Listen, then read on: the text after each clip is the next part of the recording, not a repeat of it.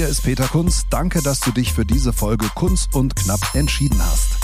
Hier geht es jede Woche um mein Leben als Stand-up-Comedian. Vor und hinter der Bühne. Wie läuft eigentlich das Comedy-Game? Was passiert gerade so bei mir? Und vor allem, wie wird man lustig? Jeden Freitag gibt es eine neue Folge bei Amazon Music. Neben diesem Podcast findest du hier auch viele weitere Podcasts. Am besten du folgst Kunz und Knapp, damit du keine Episode mehr verpasst. Kunz und Knapp, der Comedy-Podcast mit Peter Kunz. Heute mit Katalin Hühnerfeld. Hallo Katalin. Hallo, grüß dich Peter. Wie viele Künstlernamen hast du dir überlegt, bis du auf Hühnerfeld gekommen bist?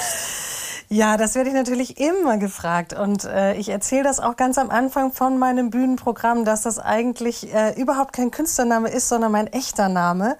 Ähm, der ist einfach schlichtweg angeheiratet. Und zwar habe ich mich, ich habe jetzt letztes Jahr meinen Mann geheiratet, mit dem ich schon seit zehn Jahren zusammen bin.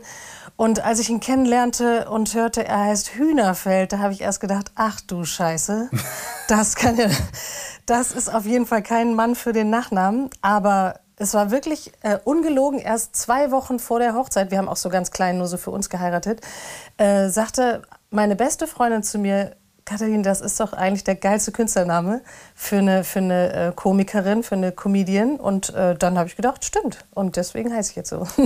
Auf jeden Fall ein äh, Earcatcher. Ja. Ähm, wir, ich habe überlegt, ob wir jetzt hier das knallharte Einzelgespräch machen und äh, oder den Talk. Ich habe ja so verschiedene Jingles oder auch das Thema des Tages, äh, weil du bist ausgebildete Pantomimin mhm. und äh, wir können dann nachher mal ein bisschen über Act-Outs und so weiter quatschen, weil viele Comedians sagen ja dann, wenn sie ein paar Mal auf der Bühne waren, jetzt fange ich an mit Act-Outs, aber eigentlich wissen sie gar nicht so genau, wahrscheinlich, also ich zumindest weiß es noch nicht, habe damit noch nicht so viel gemacht. Was ist überhaupt ein Act-Out? Wie mhm. funktioniert das? Was macht da Sinn? Ähm, aber reden wir mal ein bisschen mhm. über dich als Künstlerin, aufgewachsen in Niedersachsen. Jetzt mhm. lebst du aber nicht mehr da. Nee, schon lange nicht mehr, genau. Ich bin direkt nach dem Abi bin ich nach Berlin, habe da erst auf so einer privaten Schule äh, auch Pantomime gemacht. Also wusste schon irgendwie, ich will sowas Künstlerisches machen, aber das war noch so eine Privatschule. Das war eigentlich für mich mehr so Spaß. Und dann war ich zweieinhalb Jahre in Berlin und dann habe ich gemerkt, äh, das ist schon Bühne, das ist schon mein Ding. Und dann bin ich nach Essen auf die Volkwang Hochschule, habe da nochmal studiert und von da aus jetzt Wiesbaden durchs Theater bin ich ans Staatstheater dann engagiert worden. Und so bin ich jetzt Was in Wiesbaden. Ja, was ja. sagen da die Eltern so, wenn man sagt, mein Berufswunsch ist Pantomimen? Ich gehe jetzt Pantomime studieren und zwar ja. gleich, gleich, zweimal hintereinander. Ja. ja, gleich zweimal hintereinander, genau. Also das ist auch echt abgefahren. Ich habe das auch in meinem ersten Soloprogramm thematisiert. Da habe ich den Leuten auch erzählt, dass ich Diplom-Pantomimen bin. Ich habe auch mein Diplom mitgebracht äh, bei dem Programm und habe das vorne auf der Bühne ausgestellt, auf so einen auf so äh, Notenständer mit, mit Lämpchen. Und die Leute sind in der Pause mal gekommen und haben ganz interessiert geguckt. Und keiner hat es geglaubt. Ne? Die haben alle gedacht, es wäre ein Gag irgendwie. Ich hätte mir das ausgedacht. Aber mhm. es stimmt ja. Ähm, und ich habe es auch im Programm erzählt, es ist nämlich wirklich äh, abgefahren gewesen, dass meine Mutter, als ich gesagt habe, ich will Pantomime da lernen auf dieser Schule in Berlin, das komplett unterstützt hat. Es war sogar so, ich habe davor, ehrlich gesagt, zwei Jahre überhaupt nicht gewusst, was ich mache, bin total geschwommen. Also ein Albtraum eigentlich für meine Eltern. Ähm, einfach nur abgehangen in der WG und äh, viel gekifft, darf man ja sagen. Ne? Und, ähm, ja, klar. Was hattest du für, eine, was hattest du für einen Abischnitt? Äh, drei. Also nichts. Oh, du hast, hast mich 3,0 oder weil ich hatte 3,1. Ich glaube, ich hatte auch 3,1. Ja, ja, ich treffe viele bitter. hier in meinem Podcast, die 3,1 haben oder die ganz Schlauen haben 2,9 oder so. Ja, ach Gott, es ist ja auch so egal dann im Nachhinein und es war mir zum Glück auch damals schon eigentlich egal. Und wie oft kommt äh, mit der nach, direkt nach dem Pantomime-Ding, wie oft kommt dann der Gag mit dem Jodeldiplom? Ja, relativ häufig. Relativ häufig. Ja, genau, genau. Ja, aber das war wirklich toll von meiner Mutter. Ich fand das, äh, also im Nachhinein habe ich, damals habe ich das gar nicht so bewertet, aber im Nachhinein, deswegen habe ich das auch im Programm erzählt, äh, ist mir aufgefallen, wie absolut erstaunlich das eigentlich ist, dass sie das gemacht hat. Sie hat sogar, weil ich habe dann richtig Schiss bekommen vor der Schule in Berlin, vor der Aufnahmeprüfung und meine Eltern waren zu der Zeit in Leipzig. Dann habe ich da Station gemacht und gesagt, ich fahre da doch nicht hin, ich mache das nicht. Ich musste ja auch drei Szenen vorspielen und habe total Schiss gekriegt und gesagt, nee, doch nicht. Und dann hat meine Mutter gesagt, nix da, das ist was für dich, das kannst du, wir üben jetzt hier drei Szenen. Und dann hat die ungelogen mit mir Pantomime-Szenen geübt. Damit Geil. ich das, und das finde ich im Nachhinein, denke ich mir, wow, das ist echt eine Mutter, die einfach an ihr Kind glaubt. das hätte meine Mutter nicht gemacht. Die hat mir empfohlen, äh, Krankenpfleger zu lernen. Da hätte ich was Ehrliches, was immer gebraucht wird. Habe ich dann aber auch oh, nicht gemacht. Gottes Willen. Ja, Gott sei ähm, Dank, Gott sei Dank. Ja. okay, und wie ging es dann weiter, wenn man fertig ist als Pantomime? Äh, wie, wo, wo bewirbt man sich dann? Ist es dann zu vergleichen? Konkurriert man da mit Schauspielern oder ja, das ist eigentlich ein ganz äh, großes Manko an dem Ding. Es gibt diesen Studiengang so auch gar nicht mehr. Der war ja winzig klein. Dann war ich ja später auf der Volkwang auch Pantomime. Ich war die einzige Studierende im Jahrgang. Wir haben zu zweit gestartet und mein Kollege ist abgesprungen. Von da an war ich allein. Die einzige? Die okay. einzige. Also der Studiengang hat eh immer nur so drei, vier vorgesehen, weil es gab einen Professor, einen Lehrer. Und ähm, es wollen ja auch ganz wenige sowas Spezielles machen. Ähm, aber ich äh, fand das ein super tolles Studium. Ich war, wurde, wurde sogar kurz mal gefragt, ob ich zum Schauspiel wechseln möchte, weil wir haben ja auch viel mit den Schauspielern zusammen gemacht, ganz normal Rollenunterricht gehabt und Akrobatik und Fechten und alles, was so dazugehört. Aber ich habe dann einfach gemerkt, nee, das ist genau meins. Dieser Studiengang war wirklich super. Das ist ja nicht Pantomime, so wie man sich das vorstellt, mit wir malen das Gesicht weiß und ziehen weiße Handschuhe an, sondern wir haben halt gelernt, selber Szenen zu entwickeln, den Körper dazu einzusetzen, mit Requisiten umzugehen, auch mit nichts umzugehen, also quasi genau dieses Acting Out, was du eben angesprochen hast, äh, zu machen aus dem Nichts und im Prinzip eigentlich eine super Ausbildung für Stand-Upper, für Comedians. Aber mhm. das Unwahrscheinlich, jeder kann den Moonwalk, oder? Klar, sowas macht man natürlich, genau. Das macht man in der Fünf-Minuten-Pause mit seiner einzel einzigen Studien- Kommilitonen. Genau, genau, genau. Ja, und danach okay. aber Riesenproblem, äh, weil da haben die in der Schule überhaupt nicht drüber nachgedacht, was sollen wir dann werden. Wobei die Pantomimen im Schnitt eigentlich ziemlich gut unterkommen im Job. Christoph Sieber zum Beispiel hat auch Pantomime studiert mit mir zusammen. Ähm, also der war ein paar Jahrgänge über mir, den kennt man ja, ist ja jetzt sehr bekannt durch Mann Sieber. Also mhm. das, äh, das Gute ist eigentlich an dem Ding, dass wenn man anfängt, Pantomime zu machen, dann ist man eh schon so selbstständig im Kopf und darauf gepolt, dass man sich selber retten muss, dass man eigentlich, wenn das Studium fertig ist, eh weiß, ich muss mir jetzt meinen Platz suchen. Also anders als Schauspieler, die natürlich hoffen, bei einem Intendantenvorspiel einfach genommen zu werden an ein tolles Haus, ähm, wissen die Pantomimen, sie müssen gucken, wo sie unterkommen. Manche kommen halt am Theater unter oder auch ganz woanders. Äh, Christoph ist eben Kabarettist geworden. Und ich wurde halt ähm, dann äh, habe direkt das Angebot bekommen, nach Wiesbaden ins Ensemble zu gehen. Als Schauspielerin etwas, was ich nie wollte, aber dann trotzdem gemacht habe und mich im Nachhinein öfter mal drüber geärgert habe. Okay, aber ist denn mit Pantomime auch die ganze Sprechausbildung verbunden? Äh, Oder äh, fällt das wir komplett hatten, weg? Doch, wir hatten auch Sprechunterricht. Wir hatten ganz normal Sprechunterricht, nicht ganz so viel wie die Schauspieler, ähm, aber wir hatten Sprechunterricht, absolut, weil wir okay. haben auch viele Szenen mit Stimme gemacht. Also nur, dass man eben anders mit Stimme umgeht und eben eigene Texte. Hm. Ne? Okay. Also ich hätte ja äh, als Laie gedacht, ihr zieht euch hinter imaginären Glasscheiben hervor und lauft in Kellergeschosse, die es nicht gibt und hinter, hinter Sofas runter und so. Ja, wir haben das aber auch gemacht. Also wir haben wirklich auch diese Körpertechnik gelernt. Äh, ich sage jetzt mal Dekru, das wird kaum einer kennen, aber so eine Pantomimen-Körpertechnik, wo du alles so isolierst. Und wir mussten auch, äh, mein Professor ist wirklich ein passionierter Pantomime gewesen, wir mussten auch wirklich diese ganzen Sportabläufe wie so Hammer werfen und über eine Mauer springen oder einen Baum fällen oder so. Das mussten wir wirklich als körperliche Abläufe lernen. In dem Moment denkst du natürlich, was mache ich hier gerade? Ne? Das ist voll, vollkommen mhm. absurd. Aber im Nachhinein ist es natürlich trotzdem eine abgefahrene Technik. Und wenn ich jetzt die Pantomime einsetze auf der Bühne, dann äh, sagen die Leute danach immer, boah, die Pantomime ist toll. Man darf es nur nicht im Vorhinein sagen. Das habe ich relativ schnell gelernt. Ah, ich darf okay. auf kein Programm schreiben, dass da irgendwie Pantomime drin ist, weil das ist ja quasi ein Schimpfwort.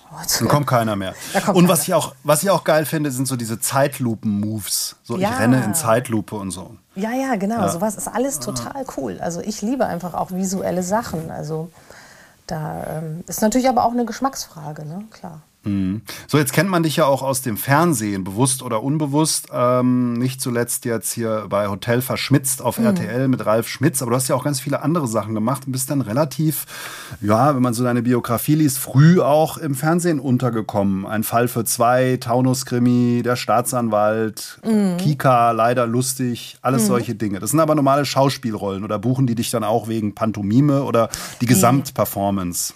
Gar nicht. Also da bin ich, glaube ich, so als, als äh, lustige Frau. Das habe ich mir immer so ein bisschen gewünscht, dass ich da so äh, in diese Sparte dann reinrutsche. Aber das war eigentlich am Anfang überhaupt nicht so. Dieses Ein Fall für zwei und Staatsanwalt lag schlicht daran, dass es in Wiesbaden gedreht wird. Und ich mhm. erlebe ja jetzt in Wiesbaden schon äh, relativ lange. Und ähm, dann habe ich mich da halt so reingefuchst. Als ich am Theater war, habe ich gedacht, ach komm, drehen wir eigentlich auch super. Und das verlangt ja am Anfang schon ziemlich viel Arbeit ab, dass man dann so Demobänder macht und verschickt und E-Mails mal schreibt und, und, und, bis einer mal Lust auf einen hat. Genau, und dann habe ich da so kleine Rollen bekommen. Und das Tollste, also das Erste, wo ich wirklich sage, da konnte ich auch so mein Potenzial ausleben, war dann eben leider lustig für auf Kika für Kinder und Jugendliche eine sehr, sehr gut gemachte Sitcom mit Marty Fischer, dem YouTuber. Die war wirklich. Was war da deine Rolle? Äh, da habe ich ganz verschiedene Rollen gespielt. Also das waren halt Sketche im Prinzip. Wir haben immer so Einspieler gemacht und dann war ich, haben wir so Zeitreisen gemacht, Steinzeitmutter oder irgendwie im, im alten Rom oder in der, sowas oder ähm, alles Mögliche. Ne? Also Sketche einfach. Meistens Muttis natürlich. Okay. Und dann hast du 2014 gesagt, jetzt äh, mache ich nicht nur Fernsehen und auch kein Theater, sondern jetzt entwickle ich mein eigenes Kabarettprogramm. Wie bist du denn daran gegangen? Weil das ist ja doch künstlerisch, inhaltlich nochmal eine andere Geschichte, selber komplett was zu entwickeln, als zu sagen, ich äh, spiele was nach, was sich andere ausgedacht haben. Ja, absolut. Also ähm, ich hatte halt schon immer den Traum, das ist, das ist das Ding, dass ich eigentlich Pantomime, glaube ich, damals noch unbewusst, aber ich habe es quasi gemacht und hatte dann als Abschlussprogramm schon ein Soloprogramm an der Schule. Ähm, und eigentlich habe ich mich damit schon sauwohl gefühlt. Mit anderthalb Stunden Solo auf der Bühne, verschiedene Sachen, spielen auch immer so Nummernprogrammartig. Ähm, und dann kam aber eben das Engagement ans, ans äh, Staatstheater in Wiesbaden und dann dachte ich seitdem, ach, jetzt wirst du doch so eine richtige Schauspielerin, toll. Und vielleicht kann ich dann doch im Schauspiel irgendwie weiterkommen. Und das war dann aber eigentlich nicht so. Die Rollen waren für mich immer weniger befriedigend. Ich habe auch immer mehr gemerkt, dass ich gar nicht so dahin gehöre, dass ich gar nicht so weiß, was wir da spielen und was das soll. Und eigentlich ist es dann aus der Frustration geboren gewesen, ähm, dass ich dann nach so ein bisschen Kinderpause, ich habe dann zwei, meine zwei Kinder bekommen, meine Söhne, ähm, dann bin ich mal so in mich gegangen und habe gemerkt, ich bin gar nicht zufrieden mit dem, mit dem Schauspiel und auch mit dem Drehen, weil ich einfach gemerkt habe, das ist wahnsinnig unsicher mit dem Drehen. Man kann da nicht unbedingt viel Einfluss drauf nehmen. Das ist einfach Glückssache, was man da so kriegt mhm. oder nicht kriegt.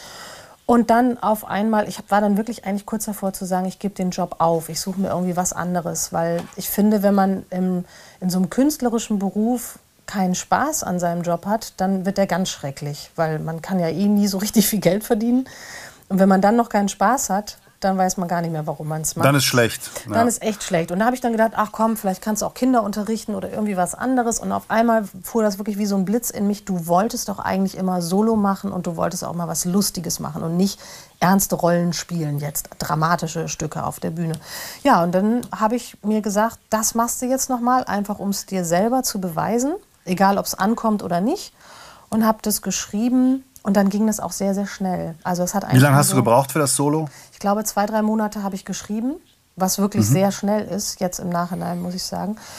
Und dann habe ich es geprobt und hier in Wiesbaden auf einer kleinen Bühne rausgebracht. Und das kam dann sofort echt gut an. Und dann war ich natürlich positiv geschockt und wusste, cool, damit kannst du weitermachen. Mhm. Womit ich am Anfang gar nicht gerechnet habe, dass das funktioniert. Und hattest du schon eine Agentur zu der Zeit oder wo hast du die ganzen Auftritte, wie hast du die Auftritte äh, organisiert? Nee, genau, ich hatte natürlich keine Agentur und habe bestimmt die ersten zwei Jahre äh, das alles alleine gemacht. Ähm, das hat schon relativ gut geklappt. Ich konnte ja Material verschicken, ich konnte auch so von meinem Werdegang erzählen und, und, und und habe dann über meine Kontakte hier und da Auftrittsmöglichkeiten bekommen, teilweise sogar an super Häusern, Theaterhaus Stuttgart oder so, ging sofort. Aber du musst ja manchmal auch an den allerkleinsten Theatern ewig klopfen, um dann da mhm. mal eine Chance zu kriegen oder bis sie überhaupt mal ne, mit einem überhaupt sprechen oder so. Naja, also das ist sehr, sehr mühselig, dieses alleine. Und dann habe ich zuerst so einen, also einen Agenten gehabt, der es quasi nur privat gemacht hat, aus Spaß, nebenbei, neben seinem anderen Job. Das war dann schon mal gut, dass ich nicht mehr ganz alleine war. Und jetzt eigentlich erst seit zwei Jahren habe ich eine wirklich professionelle, gute Agentur, Und dann wird es ja. natürlich auch besser. Aber jetzt ist Corona, jetzt ist, jetzt ist wieder nichts, ne? nee, jetzt ist wieder gar nichts. Wir haben ja vor ein paar Monaten schon mal geschrieben, als mein Netzwerk auch noch nicht so groß war. Und ich habe entdeckt, da gibt es jemanden in Wiesbaden. Mhm. Ich wollte dich, ja, wollte dich ja auch immer zum Kaffee trinken überreden, aber da ja. warst du zumindest noch so beschäftigt, dass es noch nicht geklappt hat. Aber ich lasse nicht locker, weil äh, von den Besten lernen, das ist ja das Motto hier. Und dann hast du aber mir netterweise gesagt, ähm, wo du so auftrittst. Und ich habe auch mal ein bisschen gewildert bei mhm. deinen Auftrittsorten. Und wir sind zum Beispiel in der Binger Bühne mit der Kunst- und Brosius Show. Mhm. Die haben uns auch gleich gesagt, ihr könnt kommen und denen, denen haben wir nichts geschickt.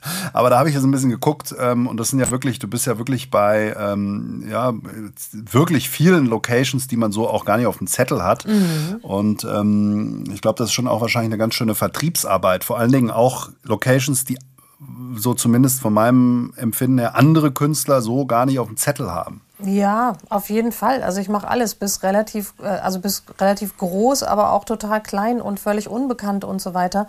Und manchmal ist das auch gar nicht das Schlechteste. Also ich war zum Beispiel kürzlich im, in Rottgau in einer Mini-Bühne, äh, das Maximal in Rottgau, kann ich ja mal sagen, ist echt lustig. Okay. So ein Keller. Und dann waren da 30 Leute drin, aber die hatten, haben so eine Stimmung gemacht. Und ich glaube, ich hatte einen Bewegungsradius von anderthalb Metern oder so. Äh, aber die haben so eine Stimmung gemacht, dass das dann mega Spaß gemacht hat. Dann haben die im Nachhinein die Gage noch ein bisschen aufgestockt, weil die es so toll fanden. Also es lohnt sich ja immer wieder, ja, es lohnt sich immer wieder auch, in, auch zu solchen Bühnen zu gehen, ähm, wo man am Anfang denkt, oh mein Gott, wo bin ich denn hier? Was mache ich denn hier? Irgendwie mhm. ne? wirklich im letzten Keller gelandet in irgendeinem Kaff. Aber wenn die Stimmung dann so ist und die Wertschätzung ist da, dann bist du danach total glücklich. Also dann ist es manchmal besser, als wenn du auf einer tollen Bühne bist und da kommen nur wenige oder die Stimmung geht nicht so ab oder so. Ne? Ja, es ist ja gerade, wenn man sich da etablieren möchte, äh, auch für jemand wie mich, der da jetzt nicht, nicht von lebt oder nicht so etabliert ist. Ich sage, es ist immer besser, jeden Auftritt mitzunehmen, weil du weißt ja nicht, wer sitzt im Publikum. Aus, wenn du einen Dominostein umwirfst, dann, ja. äh, dann fällt der nächste um. Also genau. gerade am Anfang, du weißt es ja nie. Und aus den, wenn ich auf mein Leben zurückschaue als Künstler, Moderator, Musiker, es haben sich immer Sachen ergeben, die du vorher überhaupt nicht planen konntest. Dann kannte der den und hat dich dann angerufen. Also von daher. Genau Kleine Dinge. So, jetzt ähm, reden wir mal über Hotel Verschmitzt. Ich glaube, ja. wir haben irgendwann mal geschrieben, du hast gesagt, ich fahre jetzt nach Köln zu einem Casting. War das das ah, Hotel ah, Verschmitzt Casting? Ja, ich glaube, das war das. Stimmt. Seitdem schreiben wir. Genau, stimmt. Ja. Ja. So, erzähl mal kurz für die, die es vielleicht nicht gesehen haben. Wer ist dabei? Wie ist das Konzept? Frank Buschmann macht äh, Ansagen und ihr müsst dann Impro Comedy machen. Genau, genau. Das ist quasi so eine Art äh, Fortläufer von äh, Schillerstraße. Also wir sind in einem, wir sind in einer Hotellobby und ähm, haben auch jeder eine Funktion. Ich zum Beispiel bin die Managerin im Hotel verschmitzt. Dann gibt es ein Zimmermädchen, das ist die Katrin Osterrode aus Berlin. Dann gibt es den Koch, das ist Marco Riemer aus der Schweiz. Dann ist Simon Pierce dabei und eben Ralf Schmitz.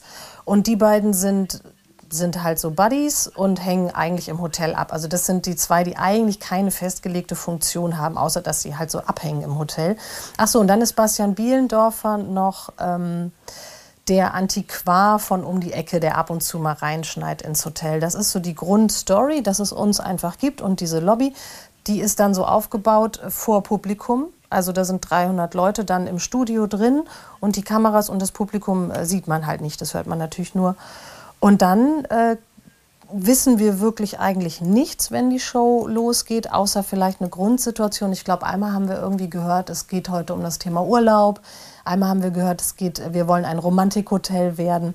Also wir haben dann so eine grobe Themenvorgabe und werden, haben dann alle einen Knopf im Ohr und werden halt einfach knallhart von der Regie reingeschickt, wenn wir rein sollen und kriegen dann, während wir spielen, eben vom Frank halt irgendwelche Anweisungen gesagt. Ne? Wie, mhm. ähm, die auch nur ihr dann hört. Genau, die hören nur wir und die werden dem Publikum aber in einem Schriftband dann gezeigt und das Publikum hat dann halt den Spaß daran, dass das halt diese Anweisung sieht und dann halt zugucken kann, wie wir einzelnen Darsteller damit kämpfen, diese Anweisung umzusetzen und auch noch sich darüber freut, dass die anderen diese Anweisung natürlich nicht kennen und dann auch erstmal baff sind und irgendwie überrascht und nicht wissen, was wir da, was wir da machen. Das klingt nach einem höllischen Stress. ja, jein. Äh, natürlich ist es Stress, so wie Impro immer Stress ist. Ich mache ja auch Impro noch gar nicht so lange. Ich glaube, für die ganz alten Hasen ist es dann irgendwann auch kein Stress mehr. Ich mache ja auch Impro auf der Bühne jetzt seit so anderthalb Jahren in Tübingen in der Truppe. Und das kam mir dann so ein bisschen zugute für Hotel Verschmitzt. Ähm, es ist natürlich Stress, weil du gehst raus und hast nichts und du hast die ganze Zeit panische Angst, dass dir nichts Gutes einfällt. Und manchmal fällt einem einfach auch nichts Gutes ein. Ähm, aber hast du dann einen sicheren, hast du dann einen sicheren Ausgang? Wenn du jetzt, sagen wir mal, so, sagen wir mal, als Moderator hat man ja immer so einen Handwerkskasten. Also wenn einer reinruft oder wenn einer einen, einen reinreicht, man hat immer so einen Handwerkskasten aus 100 100 Sprüchen für 500 Situationen und das mhm. würde doch bei Impro vielleicht auch helfen. Ja, im Grunde genommen gibt es das auch. Also du kannst auch zum Beispiel total offen zugeben, dass du nicht weißt, wie du damit umgehen sollst oder dass du diese Anweisung scheiße findest oder dass du weißt, du, dass du dich gerade irgendwie schämst dafür. Also das, das ist so das. Eigentlich mag das Publikum auch zu sehen, dass man scheitert. Ne? Darum mhm. geht es eigentlich auch, sowohl bei, bei Hotel Verschmitz als auch auf der Bühne. Ähm, das man darf sich eigentlich nur selber nicht unwohl fühlen. Nicht wirklich. Also du musst dann auch das Scheitern irgendwie umsetzen. Sei es, dass ja. du es öffnest oder ähm, dann die Katrin hat zum Beispiel mal in einer Folge, da sollte sie spielen, es kommt Wind die, die Treppe runter von vorn und sie sollte sich gegen den Wind die Treppe hochkämpfen. Sie wusste nicht, wie sie das machen soll und hat dann einfach zu Ralf gesagt, Ralf, wie würdest du das spielen, wenn hier jetzt Wind runterkäme? Mhm. Das Publikum hat sich totgelacht, ja. weil Katrin einfach so frech war, die Aufgabe an jemand anderen abzugeben. Ne? Also ja. so kann man es Ja klar, das ist ja das Game, dass die Regie die Schauspieler aufs Glatteis führt. Wenn jeder das ganz locker dann auch handeln würde, wäre es ja nur halb so lustig. Wie viel Uhr fangt ihr da an zu drehen? Ähm, das ging immer so um wann ging das los? Halb acht, acht, glaube ich, ganz normal ging die Show los. Es gibt auch so ein kleines Warm-up mit dem Publikum, das ist auch wichtig. Wir sind immer raus und dann hat Ralf immer, äh, der kann das ja total, der macht ja auch in seinen Shows die ganze Zeit interaktiv und, und improvisiert. Der ist ja ein absoluter Impro-Spieler. Äh, äh und dann hat er halt auch immer mit dem Publikum geredet und hat dann auch immer so ein paar Gags rausgekitzelt mit den Leuten, die er dann später in der Show auch wieder gebracht hat. So Anspielungen auf irgendwelche Orte, wo die herkommen oder irgendeinen Fußballverein, auf den da gerade, wo gerade ein Fan von im Publikum saß oder so. Genau, gab es immer so ein Warm-up, so ein klassisches. Und dann haben wir um halb acht oder acht, glaube ich, gedreht und dann eine Stunde, eine gute Stunde. Mhm. Wie geht's dir, wie geht's dir an so einem Tag dann vorher oder was machst du dann? Man will ja, ja voll, voll fresh, fresh, fokussiert, wach ja. auftauchen. Ja, ja, total. Also ähm, ich mache das auch vor meinen Solo-Auftritten. Ich schlafe oft noch mal, wenn ich abends irgendwie einen Auftritt habe, so mittags irgendwie eine halbe Stunde oder lieg, lieg, hau mich einfach ins Bett, damit ich noch mal frisch bin. Ähm, und ansonsten, zum Beispiel weiß ich, dass ich vor meiner allerersten Show, da war ich so aufgeregt, da saß ich irgendwie den ganzen Tag wie so ein gespannter Flitzebogen im Hotelzimmer und habe einfach nur die Wand angestarrt weil ich gar nichts machen konnte. Ich wusste irgendwie, egal was ich jetzt mache, es bringt mich aus der Konzentration. Und dann war die, die Sendung war dann total super, da war ich dann total locker. Also da hat das wirklich geklappt mit Spannung aufbauen und dann loslassen im richtigen Moment. Ja, und ansonsten, man wird dann natürlich mit der Zeit ein bisschen lockerer. Aber klar, das kennst du wahrscheinlich auch von Auftritten. Ne? Man ist schon den ganzen Tag eigentlich geistig in Vorbereitung, oder? Wie geht dir das?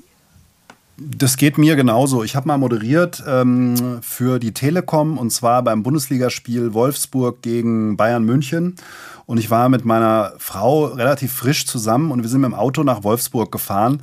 Und ich hatte, war komplett fokussiert und dann sagte die äh, fünf Ausfahrten vor Wolfsburg, wir müssten noch Umzugskartons kaufen. Lass mal, lass mal abbiegen hier, Bau, Baumarkt, Umzugskartons. Ja. Und ich habe die komplett, hab mich war fassungslos, wie die mir jetzt vor dem Auftritt hier anfangen kann, sowas krasses zu machen, wie Umzugskartons zu kaufen. Ja. Ich habe gesagt, zu, ich bin total fokussiert, ich kann, ja. kann das nicht, ja. Und dann, wir haben es dann gemacht, es ging auch alles gut, aber also das ist so, ja klar, man ist dann irgendwie fokussiert. Aber als, als Künstler mit festem Programm oder Moderator, dann hast du ja immer noch Fragen oder Hintergrundwissen, aber bei so einer Impro-Geschichte, ähm, da ist es natürlich schwierig, weil du weißt nicht, was kommt und musst dich eigentlich wirklich total voller Selbstvertrauen vermutlich auf deine Skills ja. wie, wir, wie wir jungen Leute sagen, äh, verlassen. verlassen. Auch, ne? genau. Absolut. Also ich finde es bei Impro eigentlich auch total erleichternd. Ähm, ich mache das ja auch in Tübingen öfter, dass ich mich halt eben eigentlich nicht vorbereiten muss. Also ich finde, es mhm. ist eigentlich ein, ein einfacher am Ende dann als vor dem Solo, weil bei meinem Solo ist es wirklich so, dass ich dann oftmals noch ein paar Ecken an Text durchgehe. Du kennst das wahrscheinlich auch, man verändert auch ständig was. Ne? Ich mache jeden mhm. Abend fast immer irgendwas Kleines anders oder neu, auch für mich selber. Und ähm, ich finde, da hat man immer einfach so viele Punkte, auf die man sich konzentrieren muss. Gut, es liegt vielleicht auch daran, dass es dann Solo ist. Und beim Impro, ähm, da kannst du ja eigentlich gar nichts machen. Da kannst, kannst du einfach hingehen, du selbst ein Stück weit sein. Einfach du selbst sein, genau. Ja. Kommen wir mal zu dem Thema Act-Outs, weil hier hören natürlich auch Comedians männlich, weiblich, divers zu und ja. äh, haben vielleicht noch nichts mit dem Thema Act-Out zu tun gehabt. Wie würdest du das beschreiben? Was ist ein Act-Out oder Acting Out? Also ehrlich gesagt habe ich mit diesem Fachbegriff äh, noch gar nicht so viel zu tun gehabt. Ich bin ja gar nicht so in dieser Stand-up-Comedy-Welt so richtig zu Hause. Aber ich nehme an, du meinst, wenn man einen Stand-up-Text hat und dann spielt man die eine oder andere Geschichte an, körperlich, oder? Das, das ja, genau. Dass man einfach nicht nur da steht und redet, sondern eben mit Grimassen, mit Bewegungen ja. das Ganze unterstreicht und äh, verstärkt. Ja, ja. Also ich kann halt nur sagen, aber wie gesagt, es ist ein bisschen Geschmackssache. Ähm, ich stehe auf alles, was visuell ist. Ich finde das immer interessanter, als wenn ich eine Person ähm, anderthalb Stunden lang stehen sehe und sprechen höre, was natürlich auch toll sein kann. Aber ich finde einfach, das Körperliche oder auch Mimik kann dem Ganzen so viel hinzufügen, dass es einfach noch mehr wird, dass es einfach anfängt, mich ein bisschen zu verzaubern, sage ich jetzt mal, weil ich einfach mehr sehe von der Person. Ähm, und deswegen finde ich, dass man als Comedian immer gucken sollte, liegt mir das? Und wenn man selber daran Spaß hat, würde ich immer sagen, das holt noch mehr aus der Sache raus.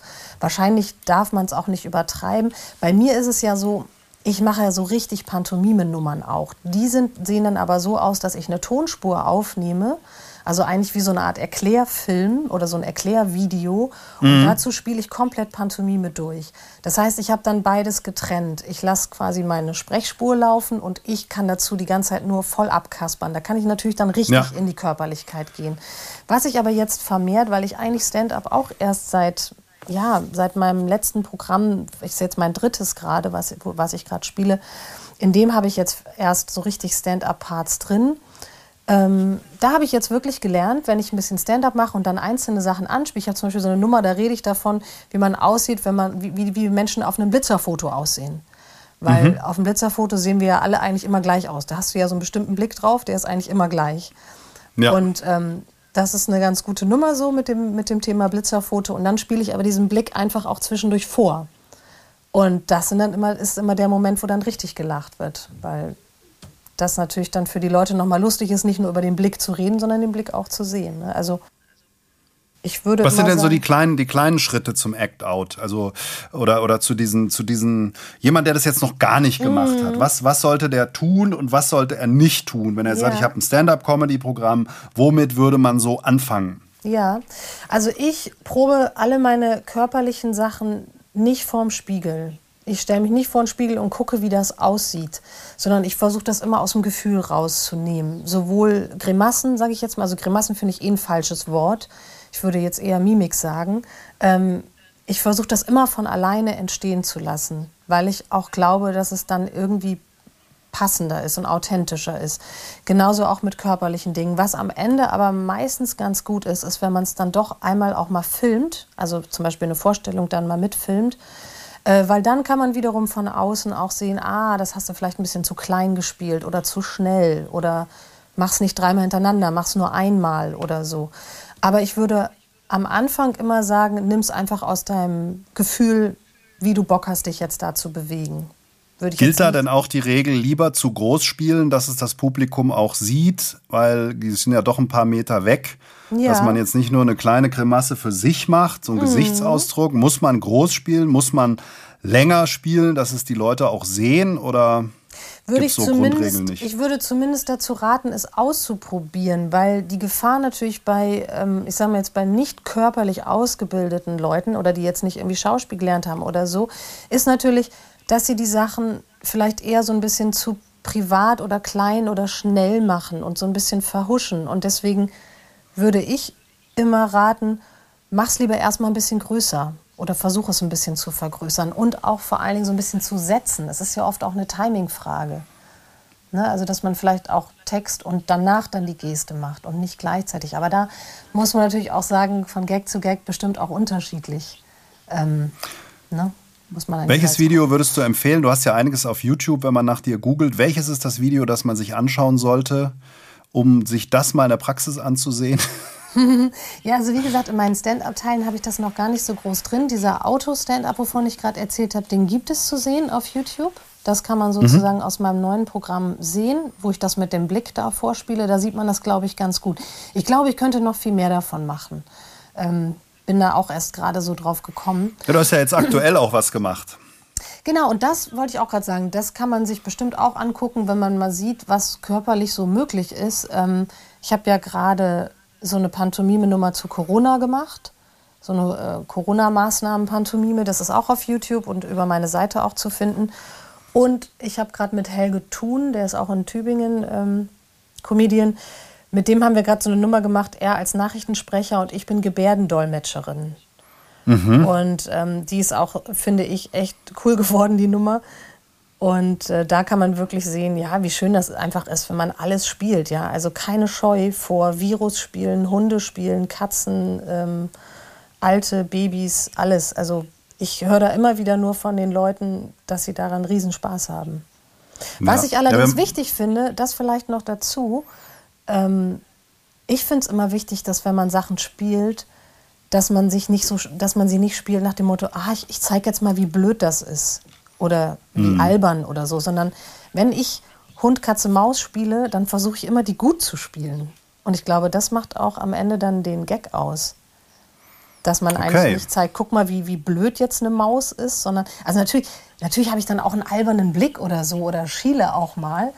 Aber trotzdem musst du irgendwie Spaß haben an den Sachen, die du spielst. Also du musst sie gut finden. Ja.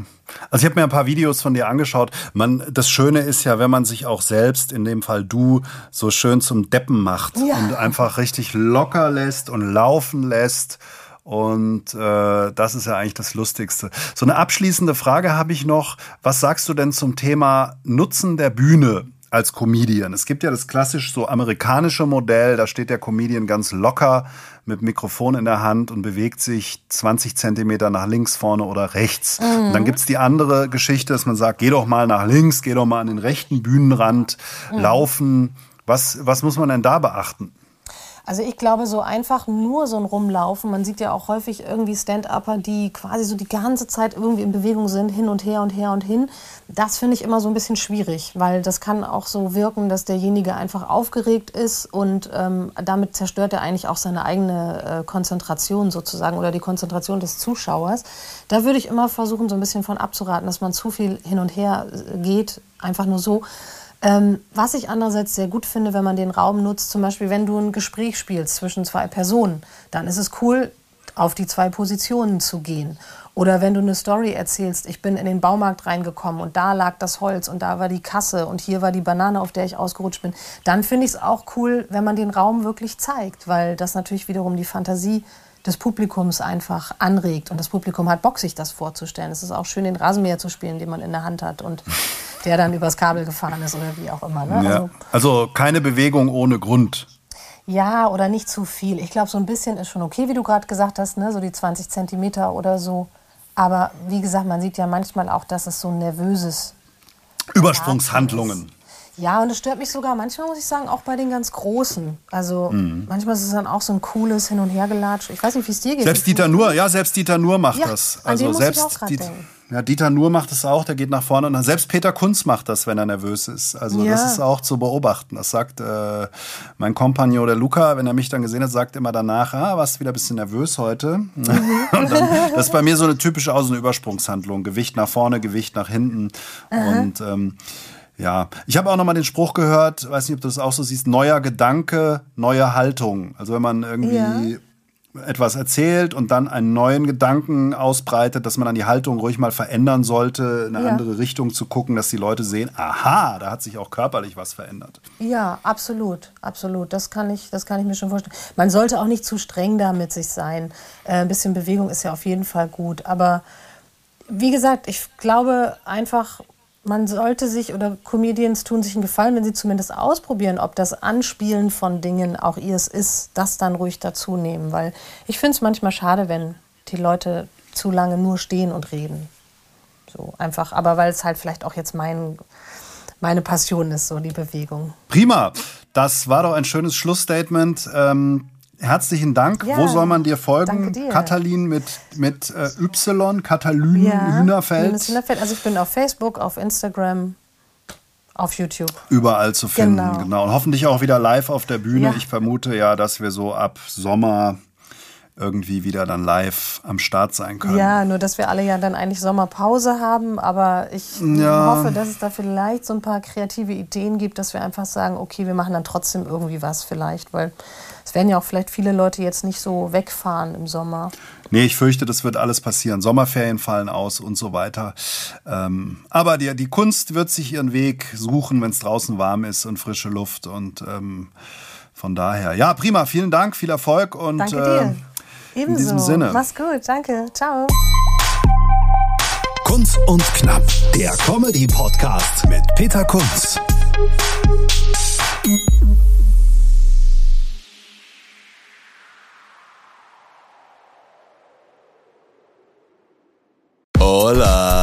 Chicas y chicos. Wir schalten das nächste Comedy-Level frei. Also so viele Lacher, so viel Publikumsgeschrei und so viele Gags. Also ohne trainierte Zwerchfellmuskulatur kann ich da nur eindringlich davor Wir warnen. sprechen an, was Deutschland bewegt. Der eine glatt gebügelt, der andere schief gewickelt. Kunz und Brosius, das sind wie viele Personen? Zwei. Aber wie viele Wörter sind das?